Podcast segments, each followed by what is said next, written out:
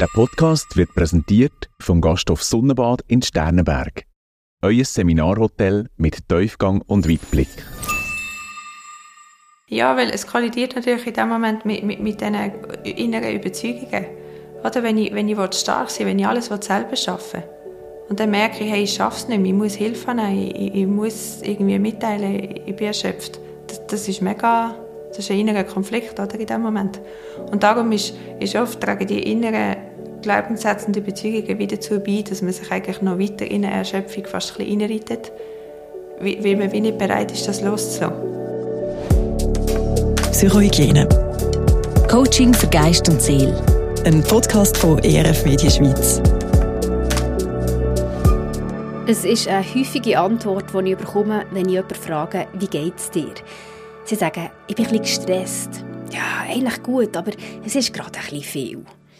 Es scheint mir fast, als wäre Stress ein ganz normaler, akzeptierter Dauerzustand geworden. Und gleichzeitig bin ich im Umfeld in letzter mit vielen Fällen konfrontiert, wo der Durchstress plötzlich problematisch ist worden. Oder sogar in Stillstand hat geführt. In ein Burnout oder in eine Erschöpfungsdepression. Die Betroffenen können den Stress nicht mehr bewältigen. Aber warum kommt es so weit? Und warum bin auch ich, wo eigentlich so sensibilisiert bin in diesem Thema, gefährdet? Wir reden mit der Psychotherapeutin Stefanie Grollimund über Gründe, über Symptome und über Strategien im Durchstress. Mein Name ist Sarah Maria Graber.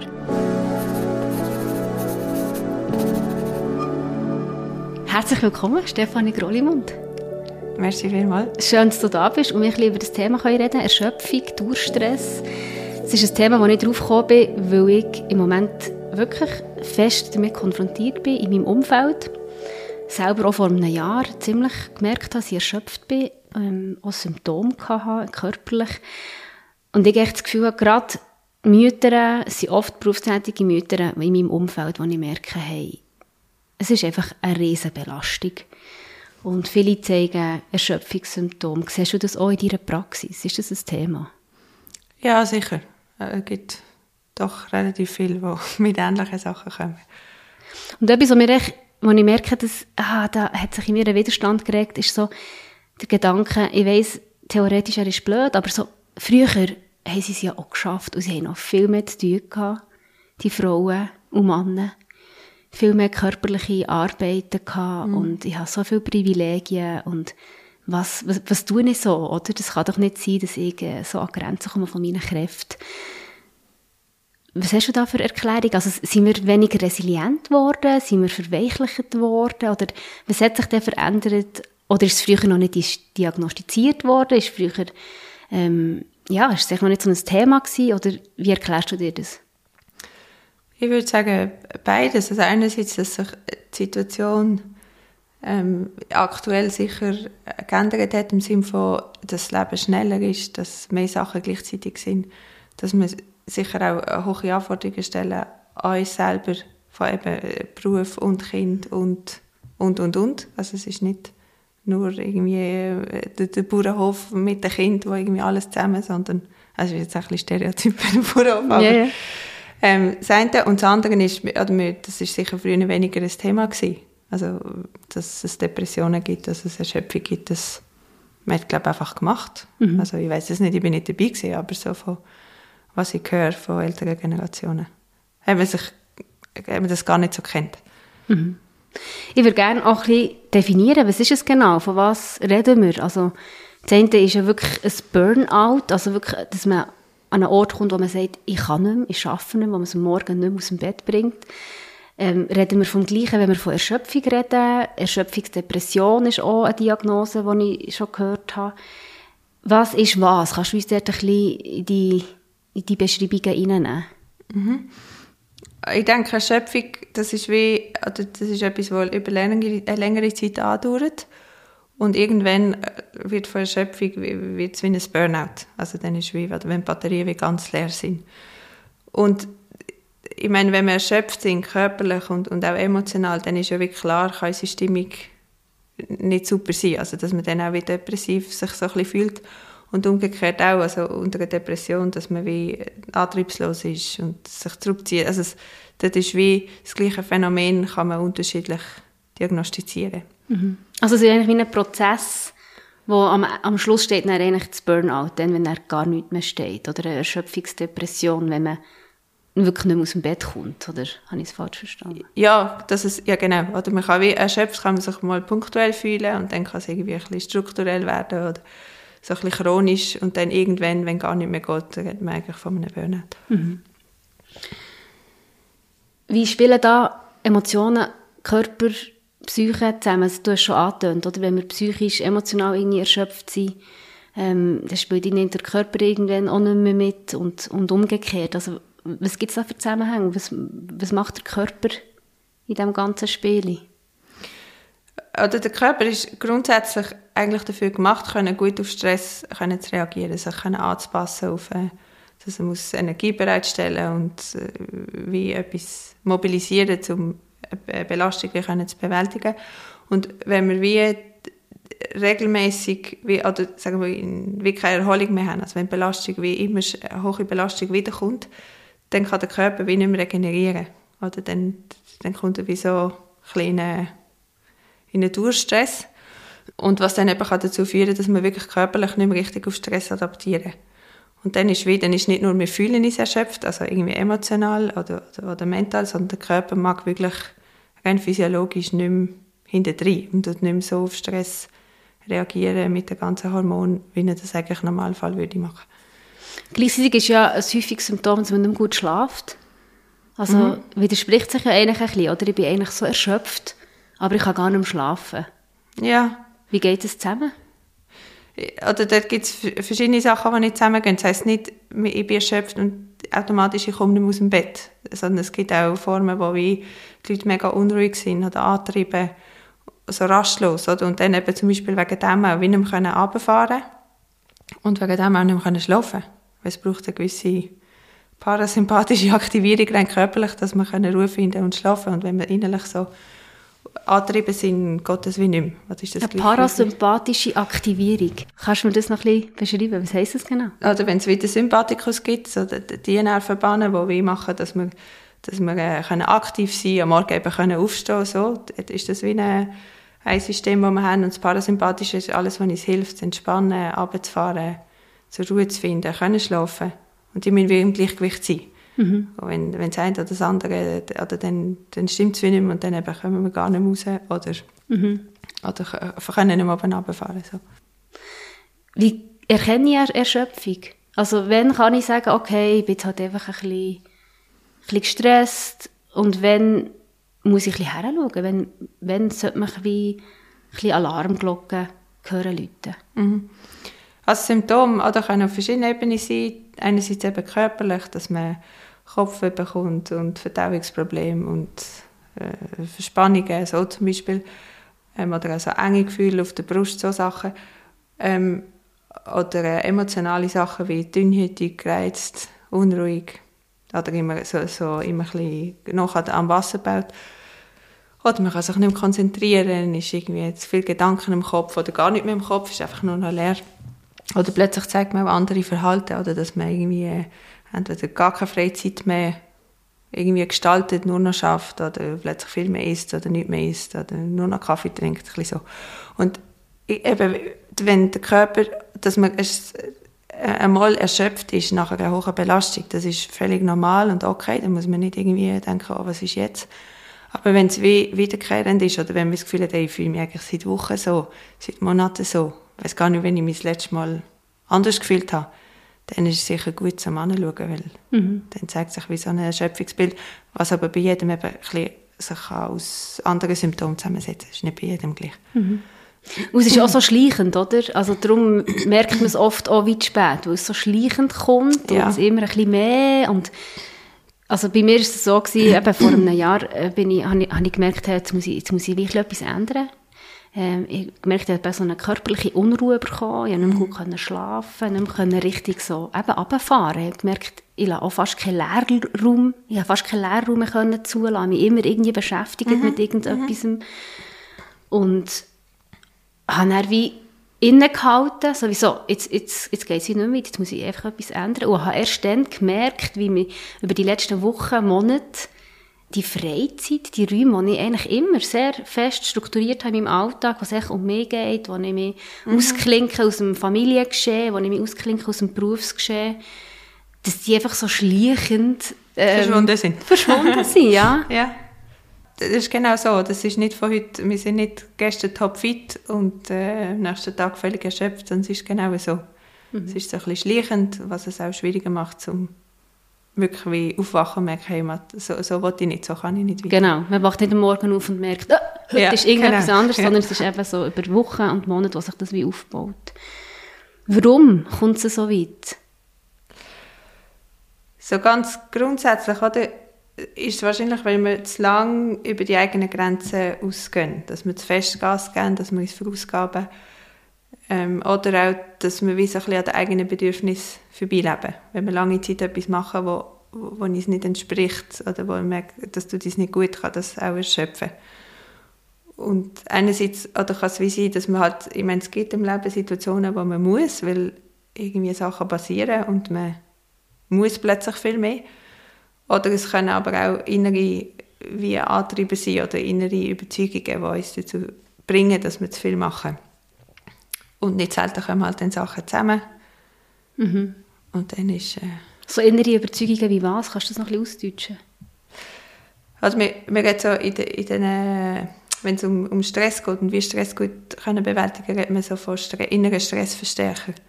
Und das sind so wie Glaubenssätze, wo, wo früher mal Sinn gemacht haben, wo es mal cool fand, gut können zu funktionieren in dem Umfeld, wo man dann kann.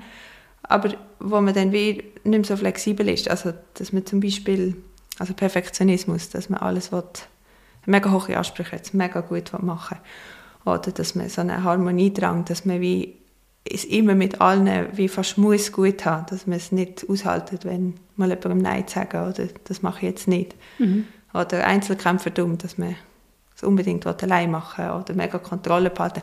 Es gibt so verschiedene, wie, so ein bisschen, kann man ein bisschen typologisieren, aber ich denke, wir alle finden uns im einen oder anderen irgendwo wieder mhm. oder auch je nach Situationen.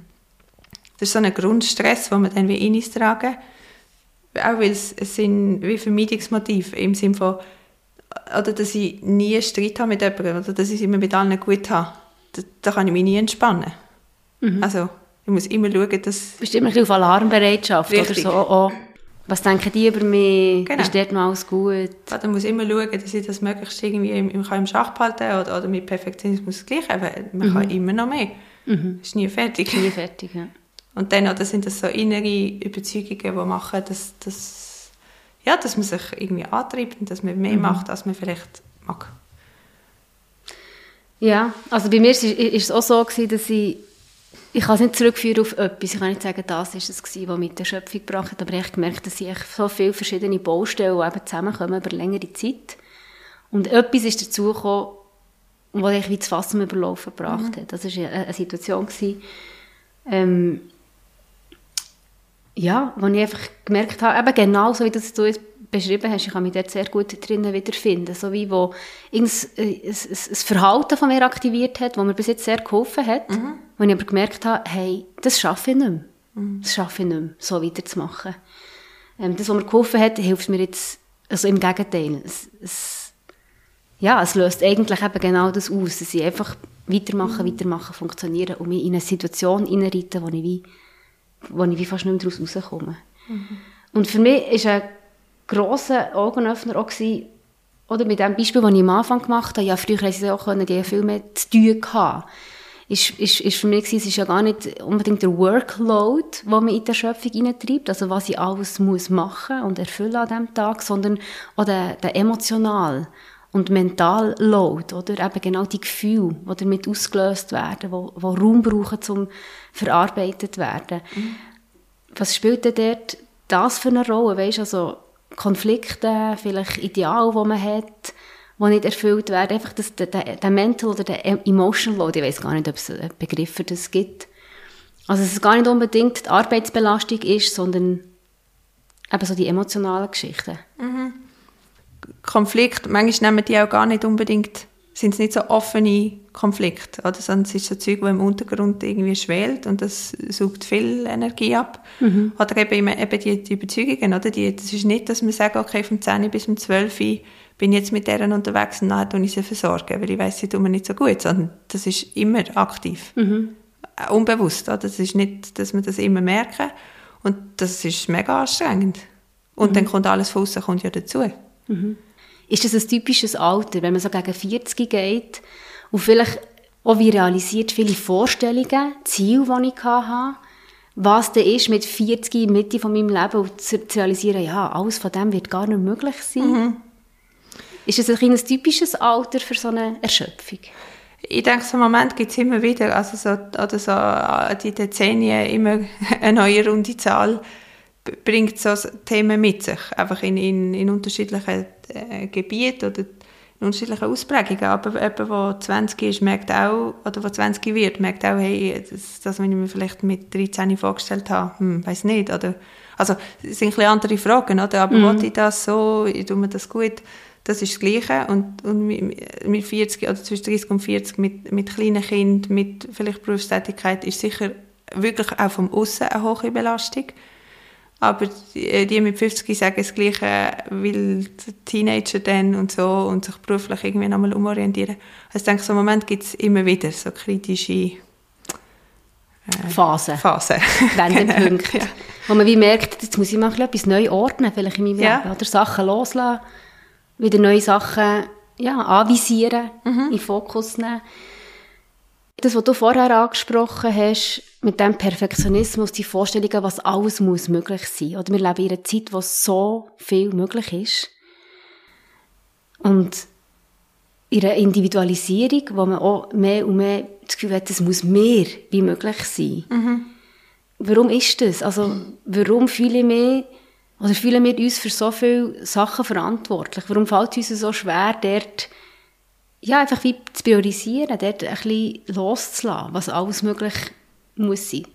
Durch dass wir heute in so einer sehr vernetzten, digitalisierten Welt leben, wo auch sehr viel so virtuell stattfindet, sehen wir plötzlich viel mehr Möglichkeiten.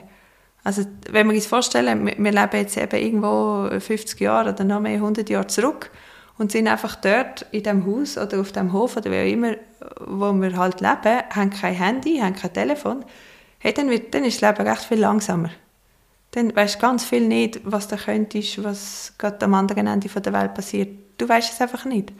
Und das macht es einfacher, weil du musst dich gar nicht so viele Sachen entscheiden. Oder? Du kannst mhm. vielleicht A und B wählen. Und heute, und das ist vor allem für junge Leute echt wirklich ein Stress, weil sie sehen so viel und das ist wie eine Überforderung. Also sich dann müssen entscheiden unter 100 Möglichkeiten muss ich mich, und dann noch der Anspruch, ich muss mich jetzt fürs Richtige entscheiden. Weil also irgendwie die Vorstellung, es gibt das Richtige, ja, genau, Stress. es gibt das Ideale, oder? Mega Stress. Mhm. Und wenn dann, oder dann ist allenfalls immer auch sehr verkopft, was wir eben das Gefühl haben, was andere finden, was wir bei anderen sehen, was irgendwie äh, toll aussieht, was Erfolg verspricht. Das ist relativ weit weg von, ey, was spüre ich in mir inne, was macht mir Freude und was tut mir gut. Mhm. Und dort ja, kann es dann echt wie ein Prozess sein, zum, zu dem finden, wo, wo man wirklich für einen möchte und alles andere halt ein bisschen ausblenden wieder. Der Gasthof Sonnenbad mit seiner einmaligen Lage im Grünen ist ein absoluter Keimtipp. Ein romantisches Wochenende zu zweite, ein Seminar, wo man auch kulinarisch verwöhnt wird oder ein grosses Fest im wunderschönen Garten und im Landenbergsaal. Auf jeden Fall ein Genuss. Sonnenbad.ch Gibt es Persönlichkeitstypen, gibt es Merkmale, gibt es eben irgendwie Gedankensätze oder so, wo man wirklich merken kann, ah, das ist, äh, da, da ist man besonders gefährdet, in so etwas hineinzuschlittern, in die Erschöpfung. Also der, mit den hohen Ansprüchen sicher, oder? Also wenn man hohe Ansprüche an sich hat, einmal grundsätzlich, dann, dann hat man das wahrscheinlich in allem und, und ist selten zufrieden mit sich. Und das heisst, man macht per se schon mal viel mehr als jemand, der vielleicht sagt, boah, ich, ich bin ein bisschen Minimalist, ist mir gleich, wie der Haushalt aussieht und vier lenkt man auch in der Schule und so. Der ist mhm. entspannter mit sich unterwegs. Das ist sicher etwas, wo, wo wie, ja, macht, dass man eher Gas geben und dann auch eben, also alle die, die Typo, Typologien oder die Typen, die ich vorhin gesagt habe, mit diesen Stressverstärkern, oder? Wenn ich das Gefühl, Einzelkämpfe, wenn ich das Gefühl habe, ich muss alles selber, ja, dann mache ich auch mehr. Wenn ich das Gefühl habe, ich darf ja niemandem irgendwie auf die Füße trampen, muss mit allen immer Frieden haben und mit mir alle gerne haben, dann strenge ich mich auch relativ fest an. Und da würde ich sagen, gibt es verschiedene äh, Merkmale, die können dazu führen dass man es erschöpfen. Und von der Situation, von der Umgebung her, also ich glaube, etwas, was ich gelesen habe, ist, dass alleinerziehende Mütter besonders gefährdet sind auch. Ja. Also was sind dort so für äh, Merkmale im Umfeld, die dazu beitragen? Sicher gerade, wenn sich so Mehrfachbelastungen wie kumulieren. Und ich meine, eine alleinerziehende Mutter, die ist immer allein, also immer einfach mal allein verantwortlich für Kinder, hat sie immer grundsätzlich, muss arbeiten, weil sonst geht es ja nicht. Und das ist wie schon mal von der Belastung viel mehr oder als jemand, der eine grosse Familie hat, Grosses, wo man schauen kann und noch eine Kita und vielleicht kann ich kann wählen, ah, ich will zwei Tage arbeiten, aber ich muss auch nicht, ich kann mal eine Pause machen. Das sind ganz andere Grundvoraussetzungen. Mhm. Gehen wir jetzt mal davon aus, ich merke, ich habe Symptome. Also ich, vor, sagen wir jetzt mal vor einem Jahr, merke, ich bin körperlich unruhig, ich komme nicht mehr richtig in Schlaf ich bin dauernd mich am beschäftigen gleichzeitig. Ich merke so, jetzt muss ich mal herschauen, jetzt muss sich etwas verändern. Mhm. Was kann ich machen? Wie kann ich reagieren, wenn ich merke, so will ich nicht weitermachen, so kann ich nicht weitermachen? Mhm. Also ich denke, dann ist das erste Gute schon gemacht, oder? weil du hast wahrgenommen, hey, mir geht es nicht gut und so kann ich, will ich nicht weitermachen. Das ist schon mal super, weil für viele brauchen recht viel Zeit, bis sie an diesen Punkt kommen. Oder mhm. leiden recht lang schon, bis sie das können warnen Und dann, so grundsätzlich, das Erste, was hilft, ist, oder irgendwie sich wie können daraus nehmen wenn man das kann, oder wenn man sich das auch kann eingestehen kann, ist es gar nicht mhm. so einfach, oder sagen, hey, ich mache nicht mehr, ich brauche eine Pause. Mhm.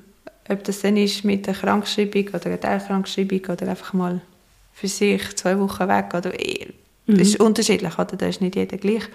Und manchmal ist es auch schwierig, von, von so einem hohen Pace wieder oben runterfahren. Kann man nicht einfach ist es eine Überforderung von 150, 200 Prozent zu nichts mehr. Mhm. Muss man vielleicht wie auch ein bisschen schauen, hey, was, dass es wie eher ist Belastung oder etwas reduzieren, anstatt ganz rausnehmen. Dann hat man ja mal ein bisschen mehr Zeit, eigentlich, um sich wieder gut zu schauen, hey, was habe ich früher gemacht, um mhm. was, was liebe ich eigentlich? Genau, was tut mir eigentlich gut, so. Mhm. Sicher auch viele unangenehme Momente, die man dann muss aushalten muss, weil man weil es nicht angenehm ist, oder der Zustand von Erschöpfung. Genau. Das ist, ist, nicht toll.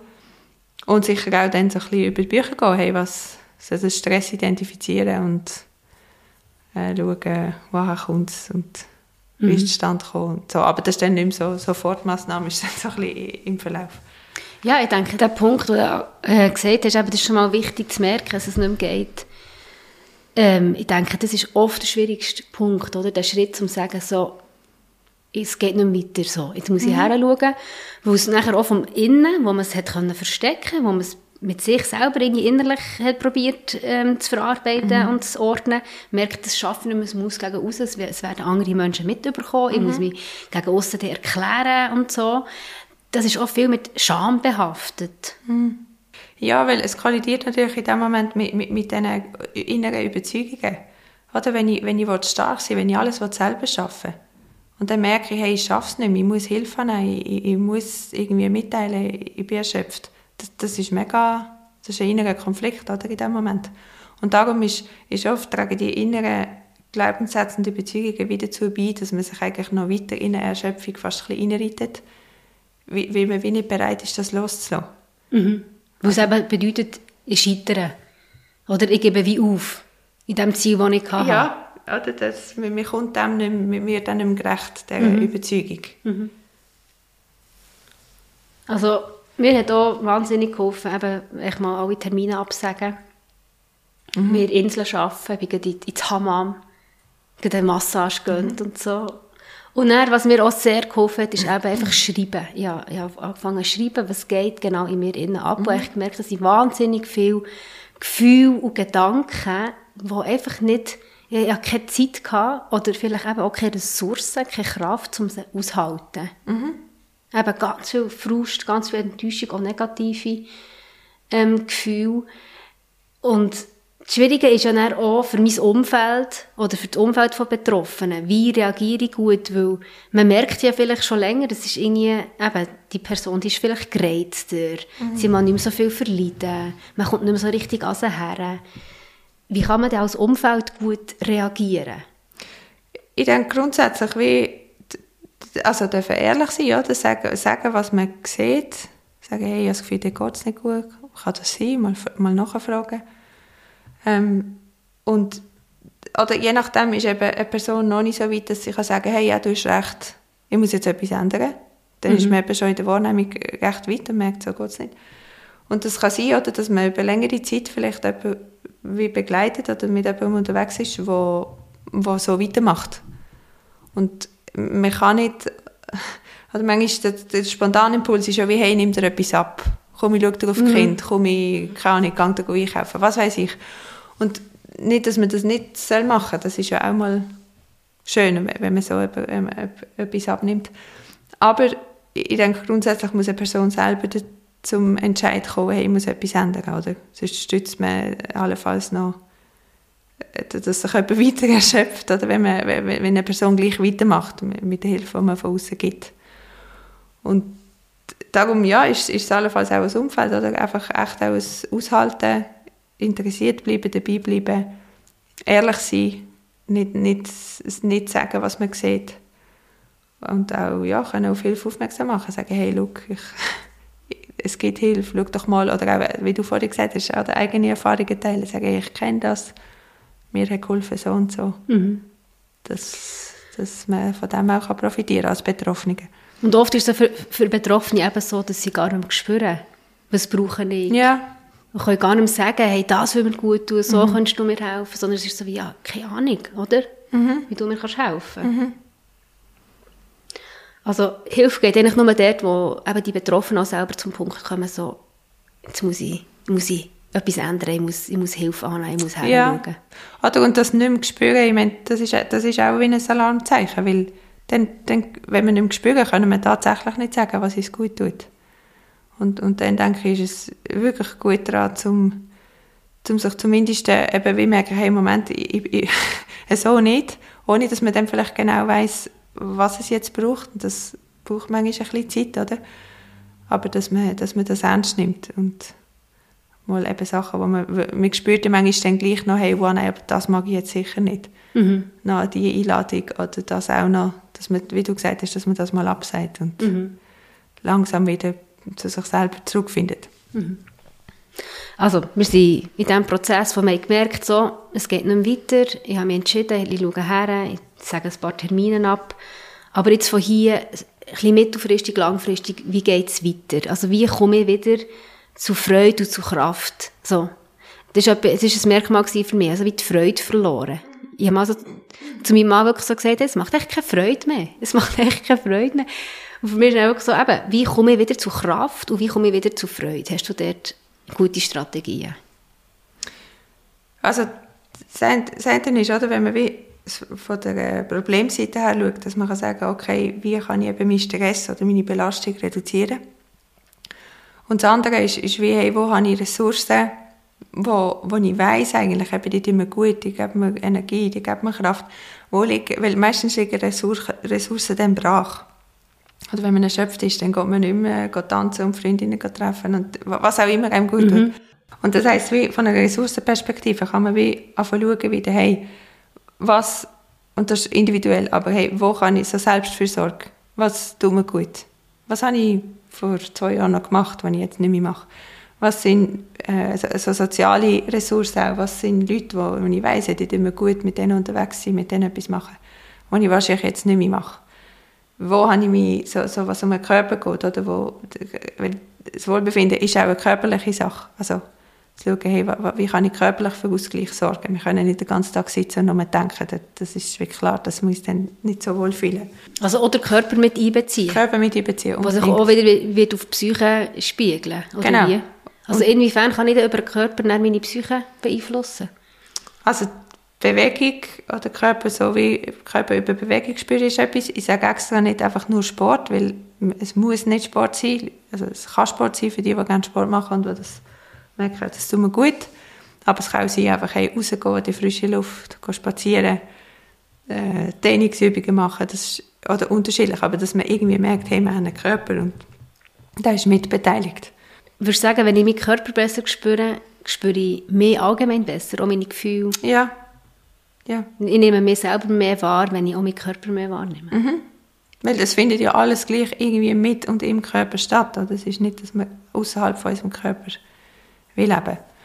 Und, und dort ist auch so ein bisschen, oder die ganzen Achtsamkeitsthemen, dass man wieder achtsam ist mit sich und auch mit dem Körper. Weil der Körper meldet schon, hey, jetzt mag ich noch oder jetzt mag ich nicht mehr. Aber oft haben wir wie verlernt, das, auf das zu hören. Und wieder so ein bisschen zu diesen Sachen zurückfinden. Und indem wir dann oder Ressourcen wieder wie aufbauen, haben wir wie äh, wieder ein bisschen Stresspuffer, haben wir wieder ein bisschen geladene Batterien. Das Ziel ist ja nicht, dass wir Stress lebenslänglich vermeiden müssen, sondern dass wir gut wieder punktuell können auf Stress reagieren können, auch aushalten wieder. Ja, genau. Und wenn ich wieder mehr dort Substanz aufgebaut habe, dann mag ich auch wieder besser. Oder wenn ich wieder Kraft und Freude finde und gefunden habe, dann, dann mag ich eher wieder eine, äh, eine strenge Situation bewältigen. Und langfristig kann es Sinn machen, das dann auch wirklich strukturell in den Alltag hineinzubinden, oder? Ja, dass es eben unbedingt. nicht mehr vergessen geht, dass es nicht mehr einfach so verloren geht. Wie kann ich das machen? Ich denke, das ist genau der Punkt, der schwierig ist, oder? Weil wir wüssten, ich glaube, wir wüssten oft, was uns gut tut und was wir eigentlich sollten. Aber wir machen es nicht, oder? Machen es eine gewisse Zeit und dann nicht mehr. Und dann gibt es auch so ganz viele Tools und Sachen, wo ich sage, hey, schau, musst so und so. Und ich glaube, wenn wir uns könnte an die Sachen halten, dann, dann wird es oder? dann wird's langfristig funktionieren. Das heißt, es ist ein bisschen gleich, was ich mir vornehme. Die Frage ist eben, wie kann ich dranbleiben, wie kann ich wirklich üben. Und dort, also bei Leuten, die bei mir in die Praxis kommen, vergleiche ich es mit, wenn du eine Sprache lernen oder wenn du einen Marathon rennen. Dann kannst du auch nicht, also es gibt ganz wenige, die das einfach etwas anschauen können und dann können sie die alle neuen Ausdrücke und Wörter oder die einfach können Halbmarathon rennen, aber grundsätzlich braucht es Training oder regelmäßig das Gleiche üben. Ich denke, da gibt es schon Sachen, die, man, wie- die einem helfen können, aber man muss grundsätzlich wie sich das glaube ich, auf dem Schirm haben und sagen, hey, mal, ich will das und ich will das jetzt für mich und ich will das investieren. Weil so nebenbei passiert es nicht. Wie machst du es du für dich persönlich?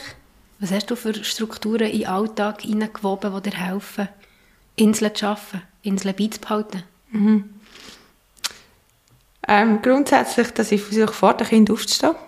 Dass ich mal eine halbe Stunde Ruhe habe für mich. Ich kann wach werden, stille Zeit machen, so. Ähm, dann der Vorteil, ich bin selbstständig. Das gibt mir recht viel Flexibilität, dass ich weiss, hey, ich kann zweimal der Woche in mein Training, weil sonst fällt mir der Rücken auf weh machen und so, dass ich das fix mache. Und das ist dann wie ein Termin beim Arbeiten, der ist einfach, ist einfach ein Termin, den verschiebe ich nicht. Und dann in der Struktur versuchen wir jetzt also jetzt wir in unserer Familie, wie, dass es, dass jetzt, dass es so freie Inselzeiten gibt für jeden. Also mal Zeit ich für mich allein, Zeit mit meinem Mann, Zeit mit jedem von den Kindern, dass das wie so fixe Zeiten gibt. Das klingt jetzt vielleicht ein bisschen zwanghaft, aber Struktur und Planung ist etwas, was uns Also wie echt äh, hilft. der Montagabend zum Beispiel, der ist für das reserviert. Genau. Mhm. Dienstagabend gehen wir, Donnerstag mit Mann. Mhm. Alle zwei Wochen Eheabend. Einfach so wirklich fixe Gefäße. Und dann kann man finden, ja, äh, es ist nicht, es ist, äh, man kann mir gar nicht spontan sein. Aber es gibt einem Zeitfenster, wo man dann etwas damit machen kann. Weil sonst ist oft, oder, dass der Alltag übernimmt. Und das ist nicht nur mit Kindern, auch sonst schafft man dann einfach plötzlich länger. Oder an jeden hat man Serie geschaut bis um 12 Uhr Nacht. Das ist ganz ehrlich eine Misconception von mir gewesen, also eine falsche Annahme. Ich habe immer gedacht, wenn ich meine Beziehung mal muss in einen Kalender planen, Mhm. ist irgendetwas falsch. Aber ja, mittlerweile bin ich dort. Ich muss meine Beziehungen in den Kalender einplanen und ich muss auch die Beziehung zu mir in meinen Kalender einplanen. genau. Also ich brauche einen fixen Abend in der Woche, wo ich weiss, da kann ich alles loslassen, da geht es echt um mich. Ja, genau. Ich glaube, das ist wirklich so. Ich glaube, es hat etwas mit, zu tun mit den vielen Möglichkeiten, die wir haben. Oder? Ja, genau. Wenn ich, Und auch mit der Lebensphase. Ich denke, es wird wieder eine Lebensphase kommen, wo ich meine Beziehungen nicht mehr muss planen im Kalender. Aber im Moment muss ich sie, muss ich sie planen. Ich habe auch angefangen sortieren, was ist wirklich etwas, das ich muss bringen muss und was kann ich delegieren. Wo kann ich Verantwortung abgeben. Ja. Also jetzt zum Beispiel habe ich gemerkt, dass jetzt gerade im Familienalltag gibt es so Geschichten, die mich besonders stressen, die viel von mir abverlangen, aus, aus unterschiedlichen Gründen. Und zum Beispiel geschwisterte Konflikte. Ich habe gemerkt, wenn meine Kinder zusammen Konflikte haben, das saugt mir viel Energie raus. Und das habe ich wie gesagt, so, das muss jetzt hauptsächlich mein Mann übernehmen. Die Geschwisterkonflikte, da gehe ich ein bisschen draus und ich merke, es tut mir so gut. Und andere Sachen, wo ich merke, dort bin ich stark und das mache ich mega gerne, zum Beispiel, wenn die Kinder irgendwie Sorgen haben oder Ängste oder so, dann merke ich, da kann ich voll rein. Und das gibt mir wie auch Energie, wo ich merke, ah, das, das mache ich gut, so, da kann ich wirklich richtig, da, da können die Kinder von mir profitieren und ich, ich, und ich kann von der Situation wie auch profitieren. Das auf jeden Fall, oder? Das ist so ein bisschen die Belastungen, die, äußeren Belastungen insofern reduzieren oder so aufteilen. Genau so, oder? Wo man merkt, hey, das, das braucht mir unverhältnismäßig viel. Und da habe ich im Idealfall jemanden, wo man das kann abnehmen kann, oder? Super, wenn du das in Anspruch nimmst.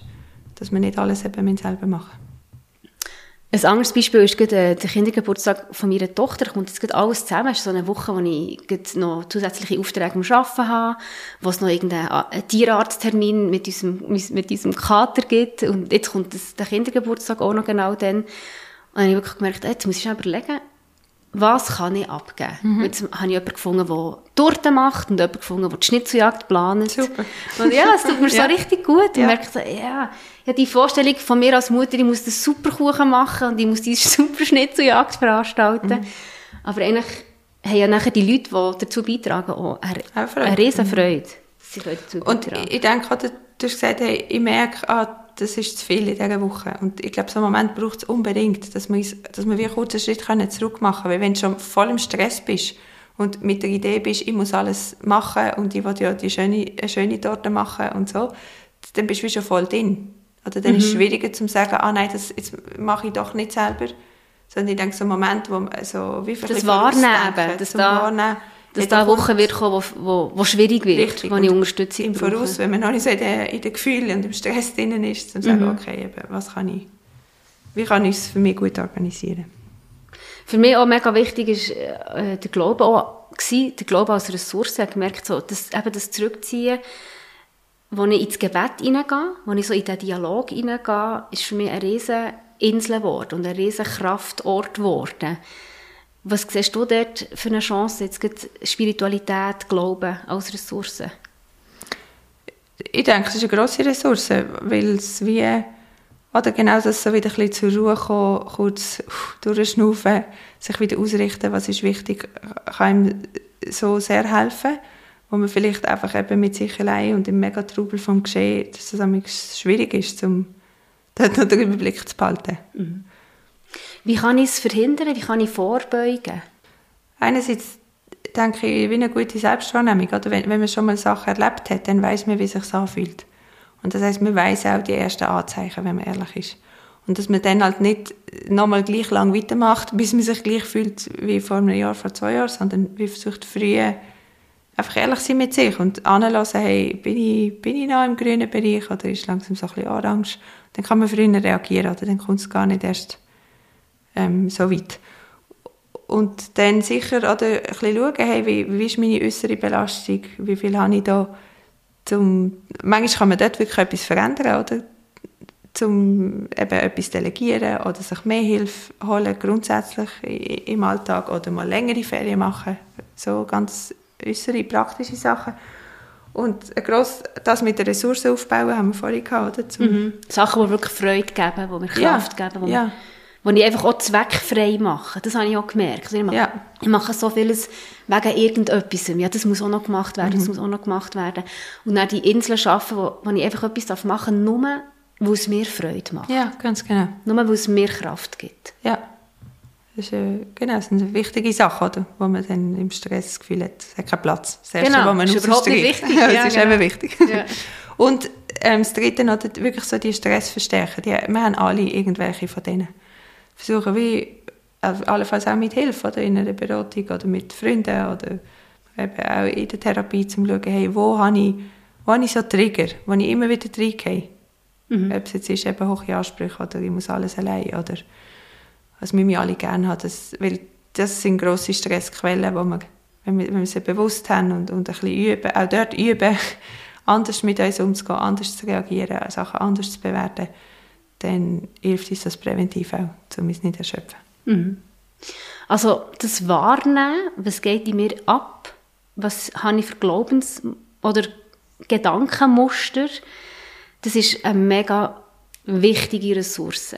Und über das werde ich noch mal ein bisschen mit dir reden in der nächsten Podcast-Folge. Dort reden wir, reden wir dann um, äh, über Selbstregulation. Also wie kann ich meine Gefühle, meine Gedanken und mein Verhalten besser warnen und nachher letztendlich auch kontrollieren. Ganz konkret für meinen Alltag nehme ich wirklich mit, eben die Inseln zu schaffen, die zweckfrei sind, wo es einfach, wo, wo es um mich geht, wo ich darf warnen, wo ich rauslassen kann, sei es jetzt mit einfach Kunst, irgendwie schreiben oder, irgend, oder eben auch Gespräche mit anderen mhm. Leuten und halt eben doch ein bisschen struktureller in meinen Alltag hineinplanen. Mhm. Ein bisschen unattraktiver oder unspontaner, als mir das eigentlich lieb wäre. Merci vielmals, Stefanie Grollimund. Merci dir. Bis zum nächsten Mal. Es ist also ein schleichender Prozess, so eine Erschöpfung. Sie schlängelt sich im Alltag unbemerkt und stiller, als man vielleicht denkt. Darum nehme ich mit. Es ist so wichtig, regelmäßig einen Schritt zurück zu machen und auf mein Leben zu schauen. Ganz ehrlich. Und einfach schöne Sachen machen. Nur, weil es Freude macht. Psychohygiene. Coaching für Geist und Seele. Ein Podcast von RF Media Schweiz.